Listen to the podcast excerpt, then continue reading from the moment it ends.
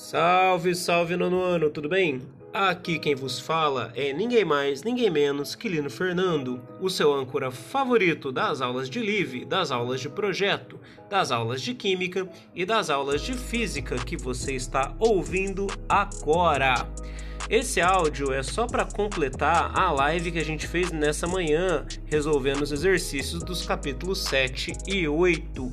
Faltou comentar na live sobre a atividade da flexão, também era uma atividade proposta aí para a gente finalizar esses capítulos 5 e 6.